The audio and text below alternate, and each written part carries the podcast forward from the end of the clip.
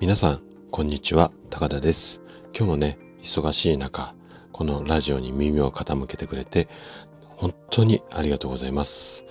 今日はかなり冷え込んでますね。あのー、私の地域でも先ほどから小雪がちらちらと降り始めました。皆さんの地域は雪降ってますかね？いかがでしょうか？あのー、今日はね、えっ、ー、と、夜なんかもかなり冷え込みそうなので、できるだけ暖かく、暖かくして、そして風邪などひかぬよう気をつけてください。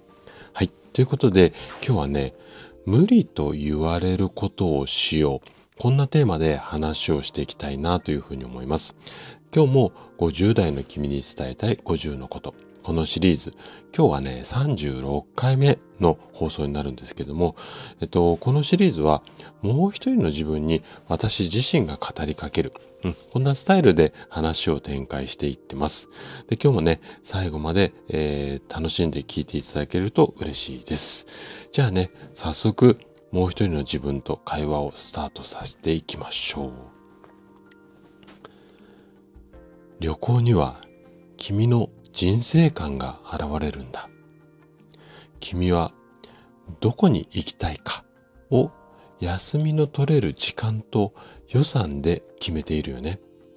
そうすると、その範囲でしか動けなくな、動けなくなくな、動けなくなってしまうんだ。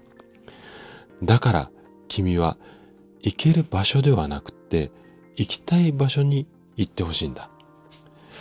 時間や予算がないから無理無理。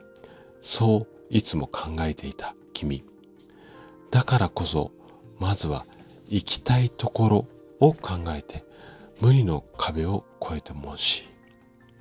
この壁壁を乗り越えることこそ50代には大切で可能性も広げてくれる。50代でよし行ってみようなんてかっこいいと思わないかい？今日君に伝えたかったこと、それは無理と言われることをしよう。今日のお話はここまでとなります。最後まで聞いていただきありがとうございます。今日のお話がね、人生のヒント、そしてこのラジオがあなたのサードプレイスになれば嬉しいです。それでは次回の放送でまたお会いしましょう。健康をきっかけにサードプレイスを作りたい。そんな夢に向かって活動中の高田でした。それではまた。